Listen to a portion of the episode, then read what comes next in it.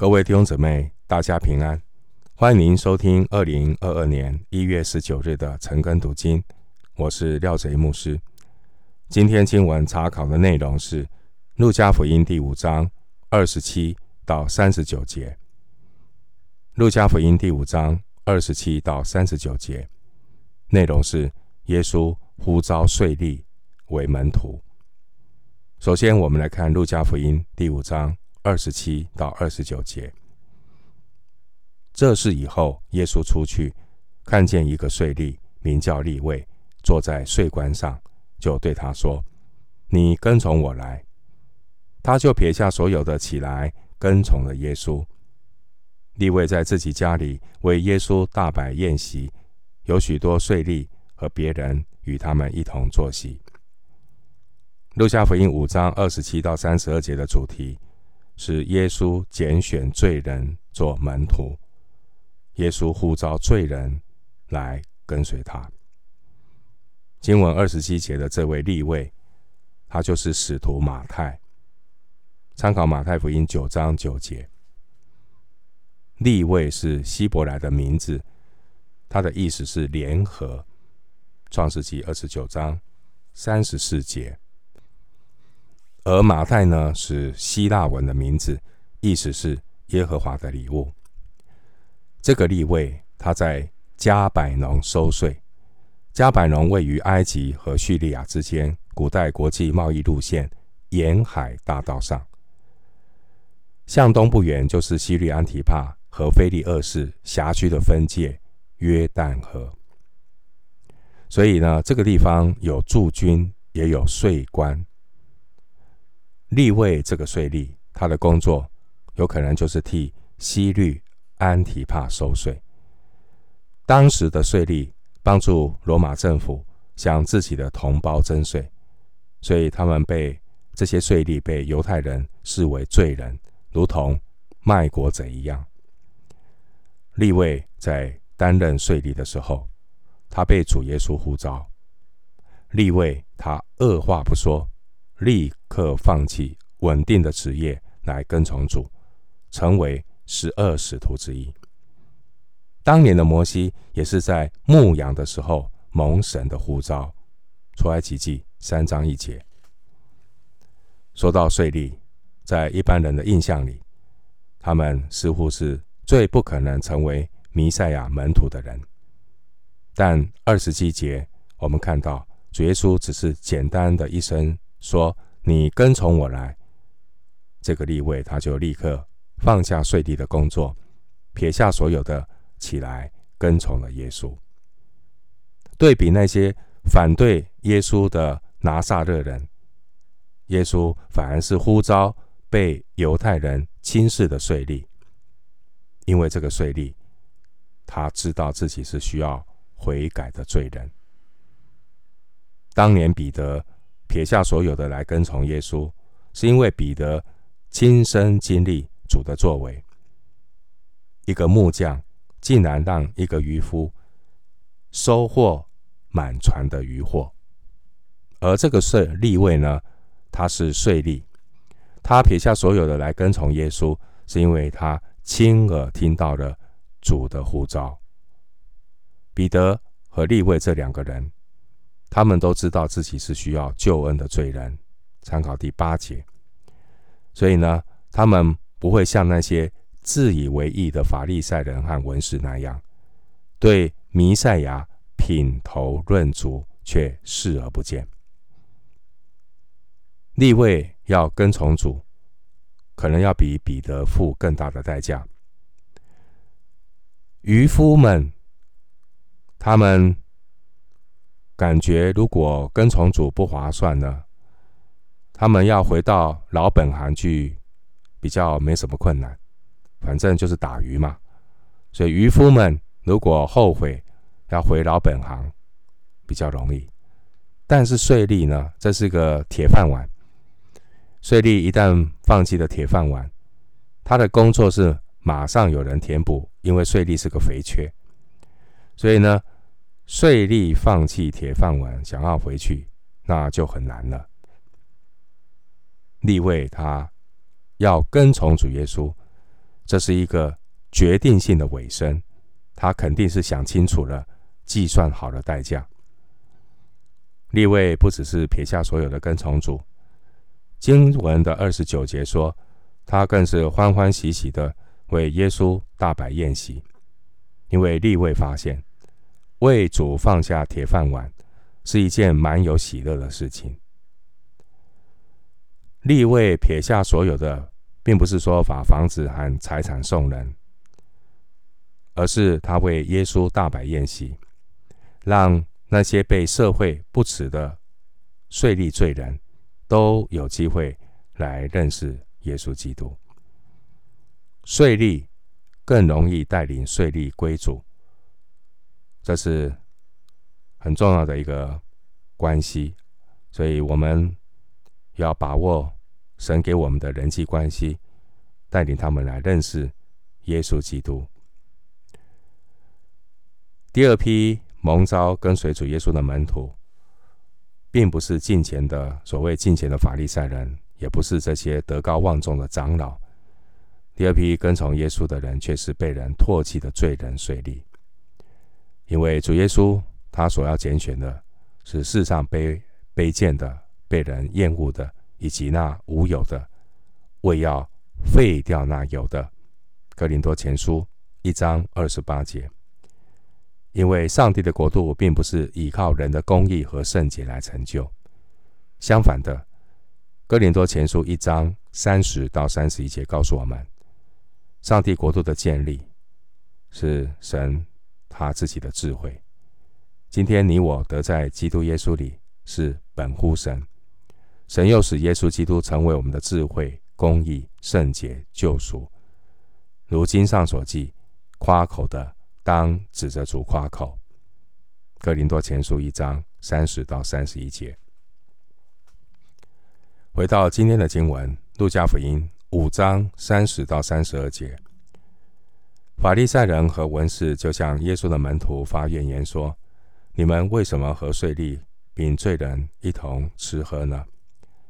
耶稣对他们说：“无病的人用不着医生，有病的人才用得着。”我来本不是召义人悔改，乃是召罪人悔改。经文三十节，这些自以为义的法利赛人和文士，他们自认为是圣洁敬虔的人，所以他们不屑与罪人在一起。他们也不认为自己是需要救恩的罪人，所以法利赛人和文士，他们就对弥赛亚视而不见。经文三十节看到他们反而向耶稣的门徒发怨言。他们所说的罪人，并不是指触犯律法、悖逆神的人。他们所谓的罪人，是指无法严谨遵守律法的人，包括这些的税吏。主耶稣基督，他与罪人来往。并不是因为认同罪人的行为，而是因为神的救赎要临到那些承认自己不义的人。以西结书，旧约的以西结书三十四章十六节说：“受伤的我必缠裹，有病的我必医治。”主耶稣虽然与罪人同席，但在罪的事情上，主耶稣是。远离罪人，希伯来书七章二十六节。只有在罪的事情上面远离罪人的，才能够就近罪人。经文三十一节，主耶稣说：“无病的人用不着医生，有病的人才用得着。病人必须要先承认自己有病，他才会去接受医生的帮助。一个人必须要先认知。”知道、看见自己有罪，他才会转向耶稣基督的救恩。主耶稣有能力洁净大麻风，主耶稣也有能力洁净税吏。主耶稣有权柄能够赦免瘫子的罪，主耶稣他有权柄能够赦免所有的罪人。但上帝救人的办法是先赐下律法。透过律法使人清楚看见，人无法靠律法称义，人是无法自力救济的罪人。当人看到自己的无能为力，神就差派恩典的大医生耶稣基督来拯救我们，叫我们在他里面得到医治，得着拯救。世人的难处不是不认识神，更大的难处是不认识自己。每个人都是必死的病人，而大部分的人都讳疾忌医。基督徒并不是没有病的人，基督徒是知道自己是已经病入膏肓的人。律法是我们训门的师傅，把我们引到基督那里去，使我们因信称义。加拉太书三章二十四节。今天的经文，我们看到十二到三十二节中呢，被主医治的有三种人，包括不洁净的这个大麻风病人，需要赦罪的摊子，以及被人厌弃的税吏和罪人。长大麻风的人、摊子、被人厌弃的税吏，他们都是被社会边缘化的群体，都没有自以为义的资格。他们都清楚知道自己是不洁净、不能行走、不敬虔的罪人。然而，主耶稣却宣告：“我来，本不是招义人悔改，乃是招罪人悔改。”三十二节，弟兄姐妹，教会，教会，教会是世界唯一一个以“我不配”作为入会资格的团体。每一个团体都有他入会的资格。教会入会的资格是什么呢？就是你要承认我不配。福音就是神的儿子亲自来到地上，来到世界，要来洁净世上所有属灵的大麻风，医治所有属灵的瘫子，把不配的罪人接纳进入神的国度。而实际上，这个世界上并没有任何人有资格配得进神的国。所以，自以为义的人，他们对救主耶稣。是视而不见，唯独只有感受到自己是不配的人，虚心悔改的人，他们才是门徒被呼召要去得到的对象。虚心的人有福了，因为天国是他们的。在路加福音中呢，记录了有十次主耶稣参加各种宴席，而其中有七次。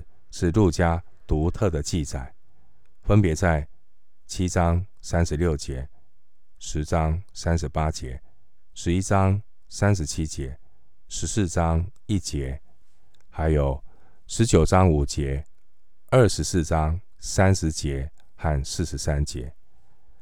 那另外三次在其他福音也都共同记载的是五章二十九节、九章十六节。还有二十二章十四节，耶稣参加的这些筵席，代表主耶稣愿意接纳卑微的罪人，辅救他们，服侍他们，要把他们带到神的面前。这些的宴席也预表末后弥赛亚的宴席。那个时候，万军之耶和华必为万民用肥甘设摆宴席，用陈酒和满髓的肥甘。并曾经的陈酒设摆宴席，以赛亚书二十五章第六节。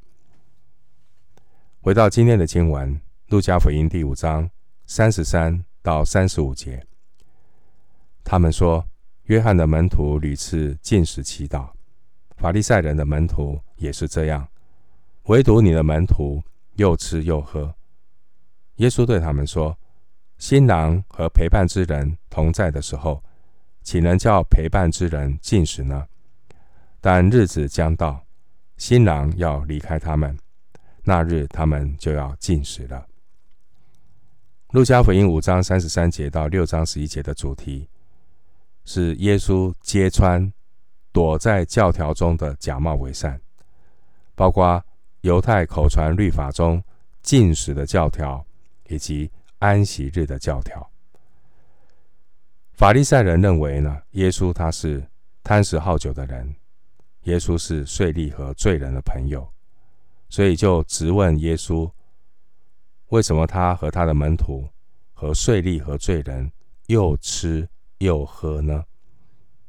他们为什么不进食祈祷来表示自己是很敬虔的人呢？一般律法呢，只规定一个禁食的日子，就是每一年七月初十日的赎罪日。利未记二十三章二十七节，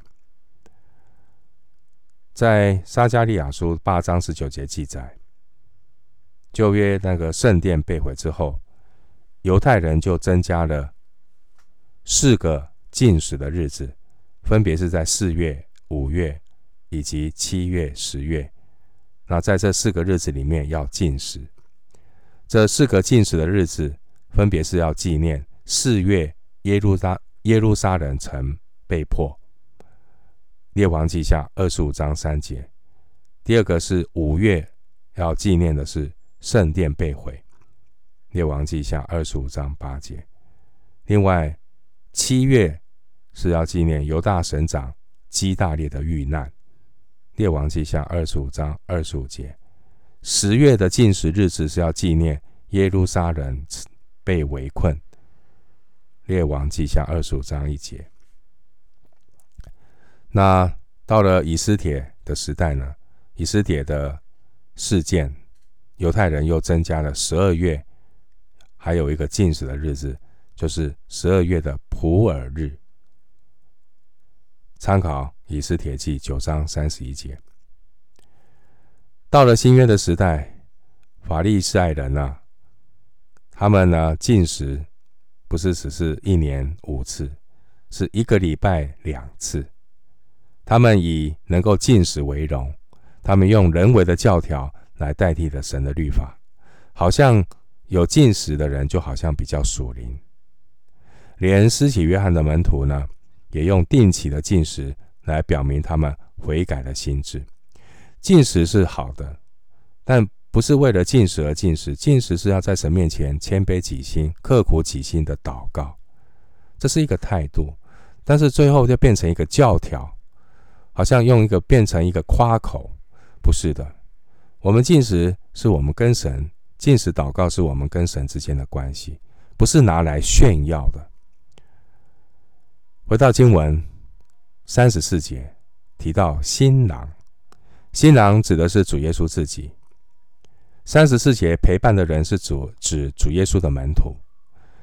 三十四节说同在的时候，这是指主耶稣在肉身当中与门徒同在的时候。好，这边要稍微说明一下古代中东地区婚礼的习俗。为什么会提到新郎陪伴的人等等呢？古代中东地方的人，他们婚礼的习俗是在婚礼之前，新郎有一些年轻的亲友作为他陪伴的人，会和新郎一起饮酒欢乐，持续好几天，然后呢才会启程出发去迎娶新娘。这些的门徒现在呢，他们是好像。陪伴的人跟耶稣在一起，他们与主面对面，有跟主耶稣基督每天的交通，他们经历与主交通的实际，所以他们并不需要透过进食来表现自己跟神的关系，因为主耶稣已经在他们当中。然而，在三十五节说日子将到，什么样的日子将到？一方面是指。主耶稣的死，他要死在十字架上。当然，一方面也可以来表达将来基督耶稣再来审判的时候，可以参考路加福音十七章二十二节。经文三十五节说，新郎要离开他们，这是指主耶稣被钉十字架。所以三十五节说，那日他们就要进食了。这是指耶稣的门徒在主耶稣复活之前陷入一个悲痛的情况，因为他们不知道耶稣会复活，所以他们非常的悲痛，所以他们会禁食。回到经文，路加福音五章三十六到三十九节，耶稣又设一个比喻，对他们说：“没有人把新衣服撕下一块，补在旧衣服上。若是这样，就把新的撕破了，并且所撕下来的那块新的和旧的也不相称。也没有人把新酒装在旧皮袋里，若是这样，新酒必将皮袋裂开，酒便漏出来。”皮袋也就坏了，但新酒必须装在新皮袋里。没有人喝了陈酒又想喝新的，他总说成的好。三十六到三十九节谈到新旧的比喻，耶稣所讲这新旧的比喻，主要是要指出来，耶稣的教训并不适合那些文士和律法师的旧观念和旧传统，这就如同把新衣服剪下一块补在旧衣服上，或是新酒装在旧的皮袋里一样，既不相称，并且连同旧衣服、旧皮带也都会裂开。主耶稣对当时候的犹太教发出挑战，他要将信仰的真义陈明出来。弟兄姐妹，你我有没有因为碍于某些的传统、人为的传统，而拦阻了我们和神之间的关系呢？经文三十六节说：“没有人把新衣服撕下一块，补在旧衣服上。若是这样，就把新的撕破了。这样的结果就是新旧两件都被撕破。同样的，上帝的国度并不是对。”旧制度的修补，而是对地上国度的完全取代。能够进入神国度的，并不是那些自以为意、自我改善的好人。能够进入神国度的，是知道自己需要医生的病人，是知道自己需要救主的罪人。因为人若不重生，就不能见神的国。约翰福音三章三节。经文三十六节说：“所撕下来的那块新的和旧的也不相称。”这是指呢，新的布没有缩过水，如果用来补在旧衣服上，洗过晾干的时候，新布会收缩，就会把旧的衣服撕破。同样的，人为的教条不但不能够建立神的国度，反而很多的时候会扯后腿，会抗拒神的国度。人常常喜欢用人为的教条来冒充神的律法，因此呢，这告诉我们，神的国并不是建立在人为的教条上。一个人要进入神的国，也不是依靠仪文的遵守，而是要顺服神的权柄。三十七节提到的新酒，这是指还没有完全发酵的葡萄酒。三十七节的皮带。这是指用来装饮料的羊皮带。新酒发酵的力量比较大，旧皮带缺乏弹性，所以就经不住新酒发酵膨胀的压力，很容易爆裂。同样的道理，律法活泼的精义也不能够被限制在人为教条的旧皮带里。后面有提到，经文后面有提到。新酒、陈酒，啊，一般人都喜欢喝陈酒，因为新酒还没有完全发酵，所以三十九节说，没有人喝了陈酒又想喝新的。这是呢，在描述人的本性。人的本性总是比较守旧的。一个人若是满足于旧的事物，他就很难接受新的观念。一个人若是习惯于陈腐的教条，他就很难理解律法的精义，所以经文三十九题三十九节提到，他总说陈的好。这句话看起来暂时是对的，但是新酒有一天也会变成陈酒，它将会成为比陈酒更美的佳酿。所以，给我们的提醒反思是：弟兄姐妹，神的国度的降临复兴，不要操之过急，要警醒祷告，忍耐等候神的时间表。我们今天经文查考就进行到这里，愿主的恩惠平安与你同在。